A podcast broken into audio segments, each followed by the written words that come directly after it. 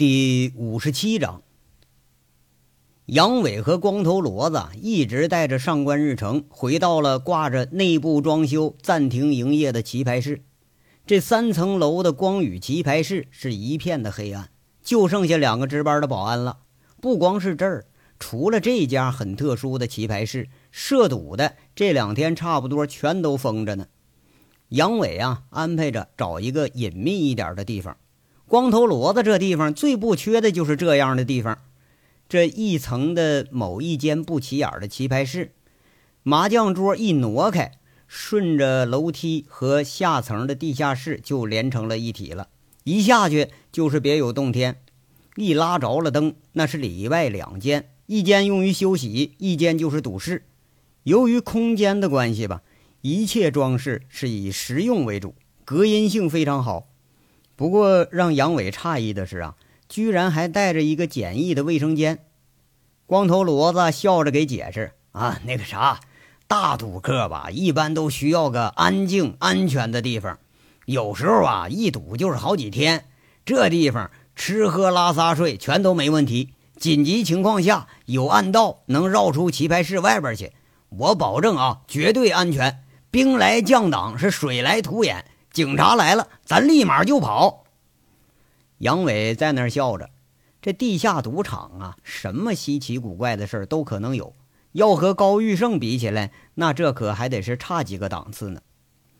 微笑着没说什么，夹在俩人中间的上官日成等有了灯光，杨伟不禁哑然失笑了。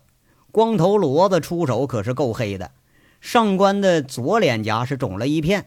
脸上还流着没擦干净的血呢，昂贵的金狐狸内衬上也见着血点子。不过让杨伟诧异的是，上官的眼光并没见着有多少的恐惧成分。这个人呐，头脑很清醒，恐怕是不好对付。杨伟是暗自嘀咕了一句，安排着光头骡子带着上官洗了把脸。等出来的时候，杨伟早就大马金刀的坐在赌桌前面了。前面是摆着一堆搜出来的东西，光头骡子把上官一摁，就坐到了杨伟对面，自己是坐在侧面。杨伟瞪着眼睛看了一下上官，啪的一声把那支警枪拍在了赌桌上，这是赤裸裸的示威。杨伟眼光很犀利，直视着上官日成，好像要看透他的内心似的。上官日成呢，却是不以为然的说着：“杨老大。”不必来这套，咱们的仇怨呐，还没到了非得要命的程度呢。我相信你不会把枪口对准我，哼，是吗？你怎么知道我就不会对准你呀？杨伟拿起枪，吹了吹枪口，把保险给拉开了。我呀，研究过你，对于恶贯满盈的狗脸城，你都网开过几面，何况是我一个无足轻重的托家？如果你单单为王成虎这事儿而来，那简单，无非你捅我一刀或者给我一枪就算完事儿了，我没怨言啊。但我相信，我肯定不会丧命，否则我就不会跟着你来了。上官侃侃而谈，一点惧色都没有。杨伟暗道：这个人倒是有几分胆色，这么大的年纪了，估计经历的事儿比自己是只多不少。藏的这么深的一个托家，如果说不是机缘巧合，自己也不可能发现。看样这是心明眼亮。哎呀，有点意思啊。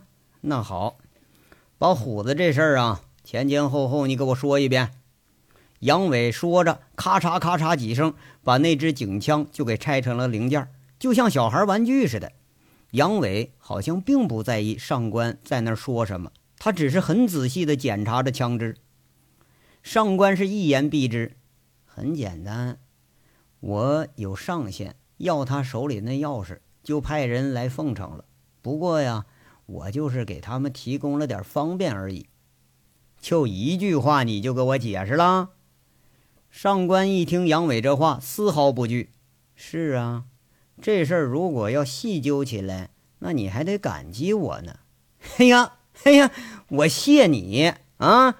你和别人同谋，你捅我兄弟一刀，我还得谢你。我用什么谢呀？用刀还是用这把枪啊？杨伟笑着，这个上官倒是越看越有意思了。杨老大，你既然抓了赵明辉，有些事儿你就已经很清楚了，不需要我跟你明说了。我只说一点：这些真正贩毒的，这手有多黑，您应该知道吧？他们并不认识王成虎，而且我也没提醒。我故意找了几个不了解虎哥前身的人，跟着对方去办这事儿去，这不值得您谢谢我吗？咱就退一步讲，如果说我提醒他们，这个大师傅曾经是凤城恶名在外的混混，曾经身中十几刀，仍然敢砍人的狠人，那三五个人可未必对付得了。您觉着他们还会空手去吗？您不会认为？王成虎双拳无敌，呃，这些人是不堪一击吧？在他们眼里，不过就把王成虎当成了个普通人，一个跟习向力说不定有点关系的普通人。他们不过是偶尔大意了一次而已。上官说的是相当清楚，这话让杨伟愣了愣，终于也算解开了心里的一个谜团。他挺无所谓的说了：“嘿，这个哈不需要你卖好。”这事儿已经发生了，我不是来要解释来了。哎，如果要卖好啊，我有更好的事儿。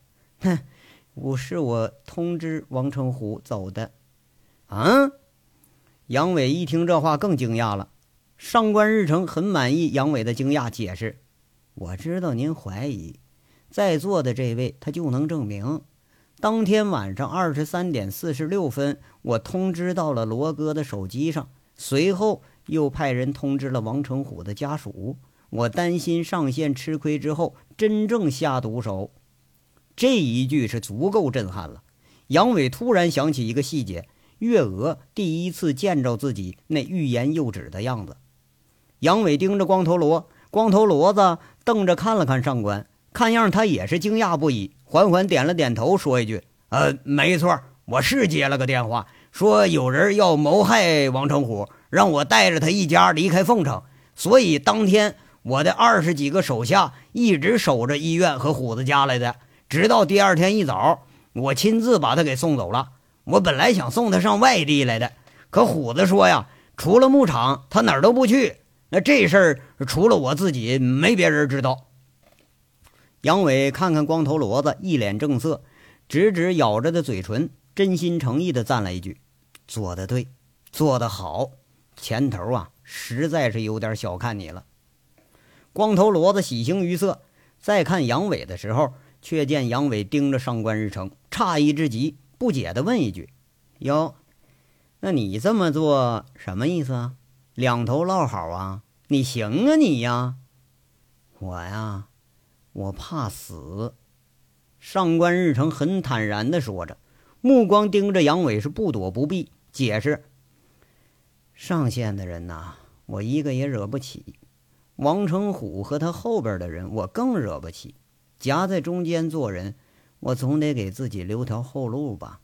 如果王成虎真死了，我想你今天要抓着我，连说话的机会你也未必能给我吧。”杨伟还没说话呢，光头骡子插嘴了，笑着说了：“嘿嘿嘿，哎呀，别的话呀，我相信不相信的无所谓。上官呐，你这句话说的是实话。这不但说了话了，而且光头骡子还对上官笑了笑。那道上就是这么回事儿不管前院是怎么回事儿要真对脾气的话，那咱就能唠到一块儿去。”杨伟没吭声，笑着对光头骡子说了。给上官拿瓶水呀！你白揍人家了。气氛这下就缓和了。上官日成的这一番作态赢得了杨伟的好感。杨伟心里头一直觉着，既然是贩毒的，那下手不至于这么弱。在这儿得到解释了，看样他挺满意。方便的话呀，我希望先让我打个电话。上官日成缓缓地说出一句话来。看着杨伟和光头骡子不解，这才说了：“我不希望外面出了事儿，毕竟啊，丢了警枪也打了警车。难道杨老大您愿意出事儿吗？”杨伟是想都没想，顺手把桌上电话就扔到了上官日成的手里。光头骡子起身拿了两瓶水，杨伟在那儿看着枪的零件，好像啊都不在意这个电话。上官开机等了一会儿，拨了个电话，只是简简单单说了一句：“等我消息，没事儿。”光头骡子看看杨伟，又看看上官，这电话打完了。上官主动把手机关了，给扔桌上了。这个动作赢得了光头骡子的好感。你看这人啊，文质彬彬的，还挺识大体。在他看来，现在这是僵局。你上官就算你有人，他也不敢动。正主在自己手里头呢，他们干着急，他也是没办法。不过呀，偏偏让光头骡子感觉奇怪的是。杨伟好像对一切他都不在意，还饶有兴致的找了片餐巾纸在那儿擦枪，就好像呃也不是在那儿擦枪呢，就是用餐巾纸啊卷着看看枪里头有没有污渍而已。干坐了有几分钟，上官半晌没见杨伟吭声，倒是先打破沉默了，看着杨伟开始装枪了，问了一句：“杨老大，你就准备就这么耗着？” 我呀，我在这想，是拿这把枪灭了你，然后再栽赃给枪的主人。不知道这得是一个什么样的效果呢？杨伟笑着说着，咔嚓一合弹夹，一拉保险，枪口微微直指了上官日成。光头骡子惊得直要往起坐，一起来却发现俩人都稳稳的坐着，他又讪讪的坐下了。这是虚张声势而已呀！光头骡子琢磨啊，俩人这是打哑谜呢，这是啊。上官日成也笑着，一点都没介意。嗨，杨老大，不必惺惺作态，也不必恐吓。我既然大大方方跟着你来了，那是因为我对你多多少少了解。你和当权的、有钱的、黑警察、贩毒的、道上的都不是一路人。我知道。你心里有事儿未了，想向我求证，没问题，您直说。不过我就是一个中间人的身份，呃，说难听点吧，我就是个拉皮条的。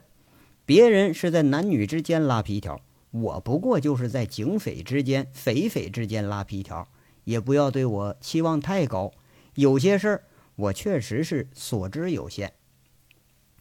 杨伟把那枪拍在桌上，看着上官说了：“哼。”痛快，我喜欢。好啊，很简单的几个问题，确实是求证。能告诉我今天长平来的警察是谁吗？长平市的刑侦大队队长，姓姚，名剑山，基本是朱前锦朱老板的人。可笑的是，他来凤城的目的是找你。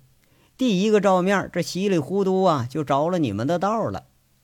上官日成这话说的是很利索，你和朱前锦也有关系？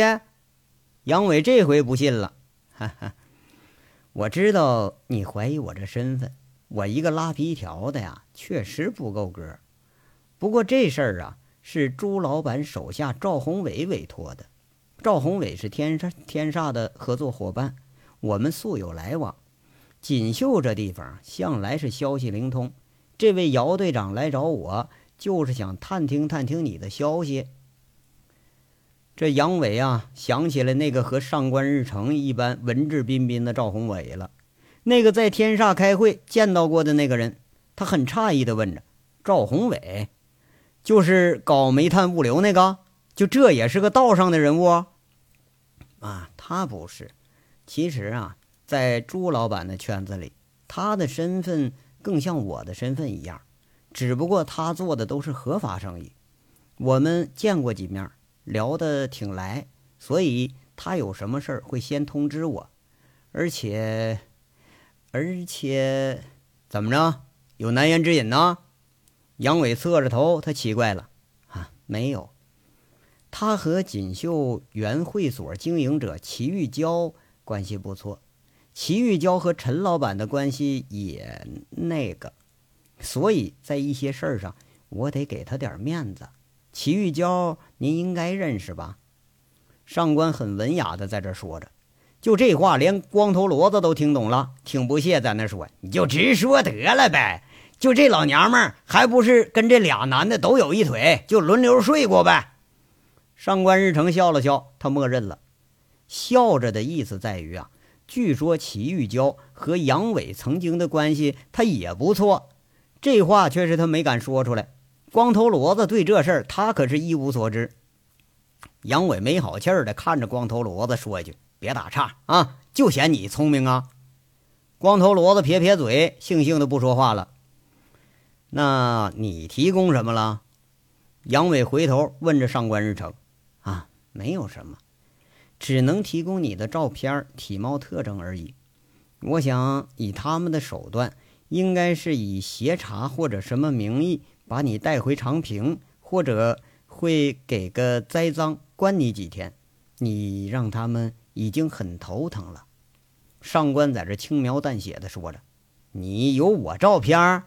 杨伟当时就诧异了：“我没有啊，可是杨老大。”你经常出入天煞，到哪儿的监控上一提取，那都不是难事儿。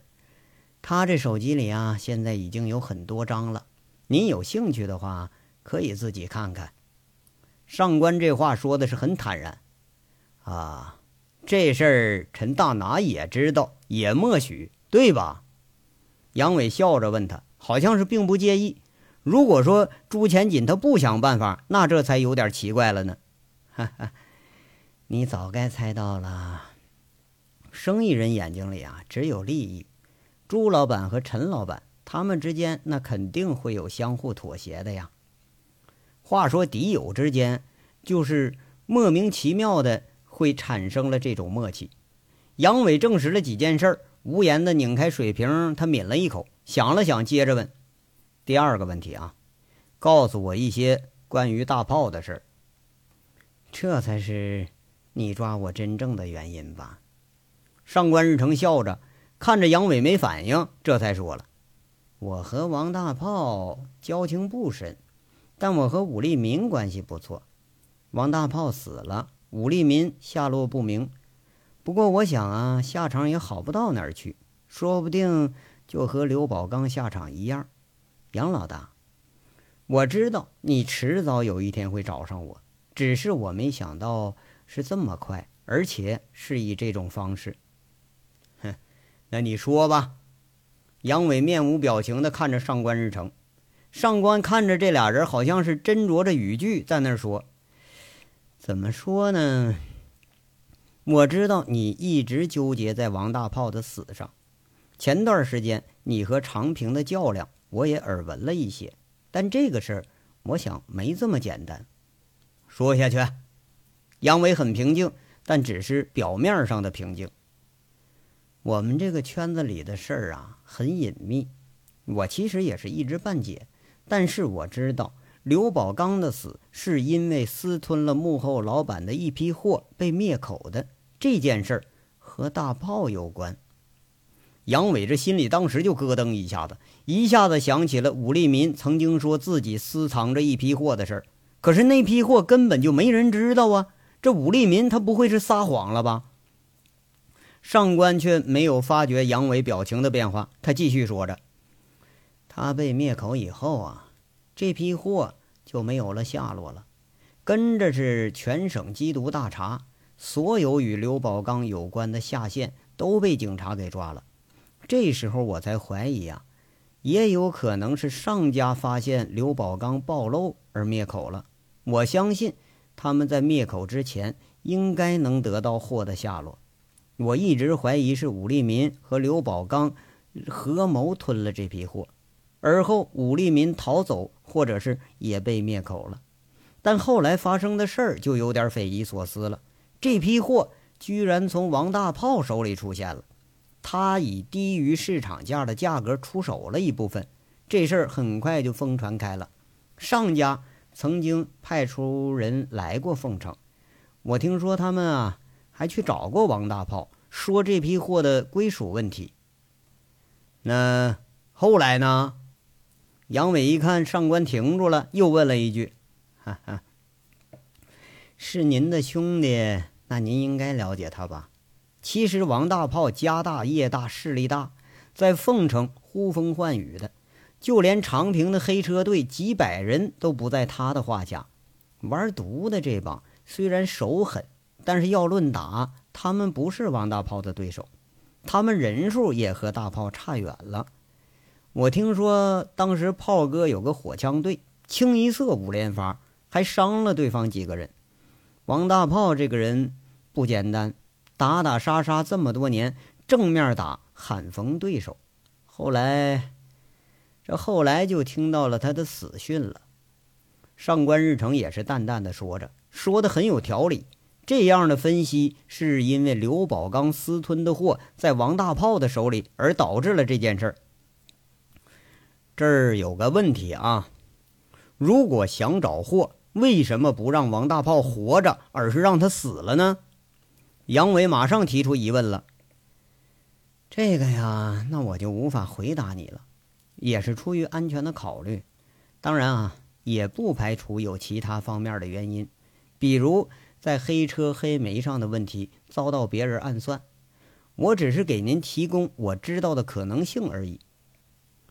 上官呢一边说，再看看杨伟，沉思着，他接着说着：“后边的事儿吧，就简单了。席向立的死，那怨不了别人，只能怨他财迷心窍，跟那个姘头保安一直拿着钥匙四处打听这是个什么东西。”还神神秘秘告诉别人这是王大炮留下来的东西，价值连城。我想啊，在我身边某处应该暗藏着上家的人。这事儿传出去以后，最终导致了杀人灭口。钥匙的事儿一直就牵到了王成虎身上，这就是经过。上官呢，很简单的一条线把这事儿就给解释出来了。杨伟突然问：“那现在？”还在找的吗？上官摇摇头，好像有点不解。撤了。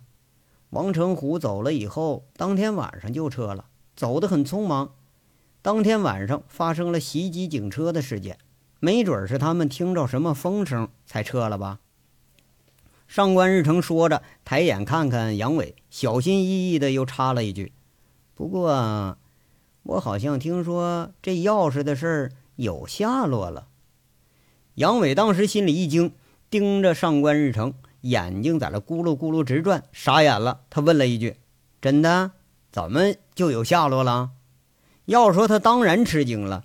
这钥匙在自己手里，他交给佟思瑶了，那要有下落，也应该是自己知道啊。如果上官都知道，而自己不知道，那说说明什么？这杨伟可不敢往下想了。我记着啊。前天晚上我送人走的时候，随口问了一句，他们也是随口一说，说什么老大说了不用找了。我琢磨着这应该是有下落了，要不是说他们找着了，那要不啊就是落到警察手里没法找了。除此之外没有别的解释。上官在这儿给分析着，这东西值多少钱呢？这个嘛。一公斤的市价应该在十万到十五万之间，这是拿货价，分成克掺上假，那就不等了。吞了多少我不清楚，可牵涉到这么多条命，那我想少不了。上官啊，有点心下惨然，身边的人死了，怕是多少有点兔死狐悲的感觉。杨伟注意到了这个表情变化，他转了个话题，开始问。我听说这个幕后是个台湾人，是吗？这个呀，这也不是我能回答得了的。这两年富士康给咱们市里投资了五十亿建工业园，带来的台湾客商啊，确实不少。好多人都在传言这是台湾人的货，在没有证实之前，我也只能随大溜相信这个传言。不过杨伟啊。我从来不敢试图去证实。我想，如果我能证实了，说不定我的下场就要和刘宝刚差不多了。干我们这行啊，知道的越少越好。上官说这话的有点自嘲的意思。杨伟看着上官，突然问了一句题外话：“你这个托家，你做的有多大呀？我很奇怪啊，为什么全都出事了，你倒是安安稳稳的呀？”哈，杨老大见笑了。如果毒品市场啊，就像外面看的那么简单的话，那还用公安成立缉毒专业部门，呃，专门培养这么多缉毒警察吗？出事儿的啊，是肯定的了，但事实上呢，是很小的一部分出事儿了，真正的大头全都安然无恙，或者说，仅仅是刘宝刚一线出事儿了，这条线已经被幕后的人成功的掐断了。从潞州开始，那是刘宝刚经营的大本营。凤城武立民、小香港的宫二胖，呃，天华洗浴的耗子，都是他们的下线。你觉着一个庄家会只有一条线吗？我呢，不过就是一个中间人的身份。像我这样的中间托家，哪儿都不缺这种人。我之所以不愿意挣大钱，只挣个跑腿传话钱，就是因为这个位置比较安全，不接触货源。就即便我将来被警察给抓了，顶多顶多判个十年八年，有积攒的钱呢，说不定使使钱，我还蹲不了这么长时间。上官日成在这说着呢，光头骡子抓耳挠腮看着他，眼神里倒是不无羡慕了。这钱挣的也是太容易了。好了，我没问题了，谢谢你直言相告啊。杨伟一边说，盯着上官日成。好像在这想着，这人我应该怎么处理他呢？问者答者都是很坦然，与先前料想的是大相径庭。杨伟没想到会是这样一个结果，但好像是这样啊，那是最好的一个结果。我能问几个问题吗？上官日成他倒先入为主了，哼，来而不往非礼也呀，请吧。杨伟现在倒也客气了，这个人呐。倒也是值得客气。依我所知啊，王大炮这个人好色、贪财、蛮不讲理，怎么说呢？除了还有点义气之外，应该差不多接近是一无是处了。您重入凤城，真的就是为他报仇？上官日成这话里头多少有点不信的成分。这事儿不行吗？好色没错啊，哪个男人不好色呀？你一辈子就睡过一个女人呐？贪财，那哪个人不贪财呀？你要是清心寡欲的，你还在这当托家呀？那蛮不讲理，那不是更扯淡吗？这个天下哪有什么理可讲啊？他可以死，没错，他该死，但是他就是不该被人谋害给整死了。我只是想知道，我曾经的兄弟是怎么死的，就即使死，也让他明明白白的死。杨伟摇摇头，有点欲说还休的意思。哈，我明白了。其实我很羡慕他，死了之后威风八面，几百人送葬。相比之下呀，盛名比他只强不差的这高玉胜、小王爷、狗脸成，就跟他可差远了。即便是死了，还有你这么一位大哥来给他平复身后的事儿，他也是死得其所了。上官日成莫名其妙的感慨了一句：“哼，你也不差呀，你比他可是聪明多了。他要有你一半聪明，他也不至于被人给害了。”杨伟眯眼睛笑着看着上官日成，上官日成也示意着笑了笑，笑着这说到正题上了：“杨老大，我对我们之间的事儿啊有个提议，不知道你会不会听啊？那你说吧。”我希望您把警枪给我，让我带回去。你想怎么处理我，悉听尊便。那理由呢？在凤城啊，这么说吧，权力、利益、黑金、毒品，现在构成了一个大网。其实你和我一样，都是困在网中央的一只小可怜虫。这个世界不是我们说了算的，我是个中间人，一辈子。没人会相信我，我也不会相信别人。随便一件事儿都能把我给碾碎了。我活的是战战兢兢，你也应该能看得出来。不管您的个人能力有多强，和警察、和黑金、和毒贩哪一股势力比起来，那都是势单力薄。这一点您不否认吧？上官说着，看着杨伟，杨伟没发言，点点头，示意让他继续往下说。我不知道你究竟为何所来，或许就是为了报仇而来的。但是啊，在事态不明的时候，这个大网的平衡不能打破，黑与白、警与匪之间都要有一个平衡。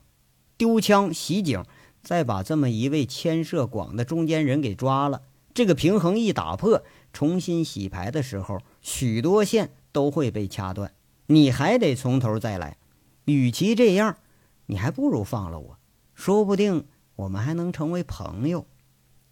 上官日成说这话时候态度很诚恳，嘿嘿嘿，朋友，朋友都是用来出卖的，有一定的利益和价格。我会把你给卖了。我是小人，我会，但是你不会。上官说这话是很正色，杨伟的笑戛然而止了，想都没想，那支警枪一撸，直直的就划了过去，划到上官日成的面前，这就等于马上同意上官日成的这个提议了。昏昏欲睡，也不知道俩人谈了些什么的光头骡子，当时一个机灵，他就醒了，瞪着上官日成。上官日成默默的拿着枪，那枪的保险居然是开着的。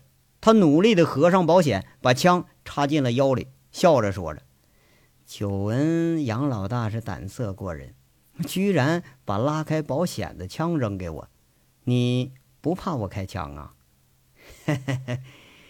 那是蠢人办的事儿，我会，光头骡子会，你不会。你是聪明人。杨伟笑着，好像是前嫌尽释，说着呢，却是虎着脸喊了一声：“老罗啊，刀！”光头骡子当时一激灵，摸着三寸长的牛耳尖刀就扔给了杨伟。他不解地看着杨伟，刀在杨伟手里明晃晃的，很耀眼。就听杨伟说了。你现在脸上这伤啊太轻，我得捅你一刀，你能理解吗？理解。你不想我死到自己人手里？上官日成他点了点头。你放心，虽然我们没有成为朋友，可暂时不会是敌人。我下手是会有很有分寸的，但看上去可能有点凶。我会把你扔到你手下能找到你的地方。然后你就可以像你以前一样，该干什么干什么。赵明辉他们三个人呢，是被捆在自己家里了，这个也留给你解决。今天晚上什么事儿都没发生，就仅仅是我寻仇来了，揍了你一顿。你是主谋，我捅了你一刀，这事儿两清了。咱们从头再来，你和你的上线下线也都有所交代。杨伟说着，刀落袋。剩下的东西一样不留，全都给了上官日成，说了一句：“走吧，地方你选。”谢谢啊。上官日成轻轻地说了一句，收拾起东西，跟着就站起了身儿又说一句：“杨老大，你为什么不问我的上线呢？以你的个性，肯定是不达目的誓不罢休的。既然你想找毒品的庄家，这条线你不想知道吗？”哼。警察查案子才那么查呢，庄家既然敢把这条线给放出来，他应该就能控制得了。查得越快，断得越快。再说了，这种事儿啊，我不想太过为难你。需要帮助的时候，我会自己去找你的。高人，不过我还是要告诉你，此人叫古路明，和你有关。前两天带着人在凤城四处找你。如果不是袭击警车事件发生的话，我想他现在还在凤城。这个人小看了王成虎，吃了大亏。我希望你不要小看他。此人据说和古建军的黑车队、和赵三刀，甚至和朱前锦都有扯不清的关系。在凤城黑窑横行的时代，他也算是个狠人。您自己小心呐！这个网到底有多大，没人探过。上官日成这言语里头不无关切，哈，谢谢你的提醒啊，我暂时不会动。这些人我从来就不敢小看。这是杨伟说着的功夫，光头骡子已经打开了门，三个人一起就走了出去。半个小时以后，在锦绣城边上，一辆雪佛兰扔下了一个麻袋就走了。保安解开麻袋，却发现一脸是血的上官经理。又过了半个小时，锦绣城里头轰传了一片，上官经理被人打得人事不省了，腹部被扎了一刀，差半公分就捅到脾上，那就要了命了。据说是恶棍为兄弟的事儿来寻仇来了。好多人这是心惊肉跳了一个晚上。不过看着上官活回来了，那总算是长长的舒了一口气。这件事的始作俑者两个人。已经坐到了大西北饭庄，吃着热腾腾的水煮羊肉。大冬天里头吃着麻辣俱全的羊肉，光头骡子满头是汗，看着也吃的那是津津有味的。杨伟说着：“我说大哥，今天可他妈吓死我了！没成想啊，就这么不声不响就把问题给解决了。你真那么相信他呀？”杨伟一边吃一边说着：“不相信，但是他没说假话。”哟。那放了可是有点可惜了啊！那怎么着啊？那你还真想把他给杀了吧？那不是，这小子有钱呢，捏住他讹他个百八十万的，我估计这家伙他能拿出来。光头骡子吃的一脸通红，额头见汗，这还有点惋惜了。我说老罗呀，你现在还缺钱呢？啊，你看看你那个德行。刚出了事儿，你还准备跟我要回山上放羊去来的呢？杨伟嘿嘿笑着，实在是对这个猛人他有点无语的很了。光头骡子不以为然了，嗤笑着说了：“那你谁还嫌钱扎手咋的呀？你会得得得啊，少扯这些，一会儿你忙你的吧啊，把那黄毛看好，这两天说不定就得要用它。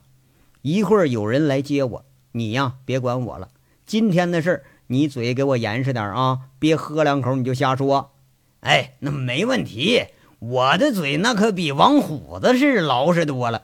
我说大哥，你要有事儿以后你叫我啊，别老是不声不响的自己干，你也让我多少学点儿啊。光头骡子找了一个不如自己的，在这开始比划了。还学学学点有什么可学的呀？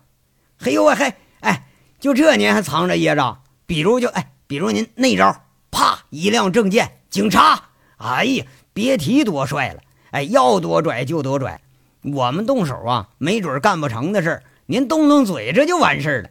这本事我还真得好好学学。这光头骡子兴致极好，手舞足蹈，在这说着。说着的时候啊，林窗看见一辆警车就停门口了。杨伟笑着抹抹嘴，起了身了。嘿，不跟你瞎扯了啊，我朋友来了，我先走了啊。哎，大哥。那有事说话啊！光头骡子这起身要送，却被杨伟给按住肩膀了。杨伟掏出那个带警徽的钱夹子，递给了光头骡子，笑着跟他说：“这玩意儿啊，很好学。你拿着这个东西多实践几回，说话时候把自己就当成真警察，那就成了。”哎呀，那谢谢大哥啊！光头骡子乐了，喜滋滋的把那东西给接过来了。哎呀，不用谢。地摊上买的，十块钱一个啊，不一定哪回都管用啊。杨伟笑着一招手，这人呐早就出了包间了。啊，就这就这都行？光头骡子看着警徽，他暗暗吃了一惊。上看下看，他看不出来有什么区别。伸着脖子再一看，杨伟早上了警车，人家走了。想了很长时间，这才挠着脑袋，若有所思的说着：“啊，我明白了。”这他妈的就跟小姐做了处女膜一样啊！得专挑那些傻逼凯子哄啊，是吧？这章到这儿就说完了，下章稍后接着说。感谢大家的收听。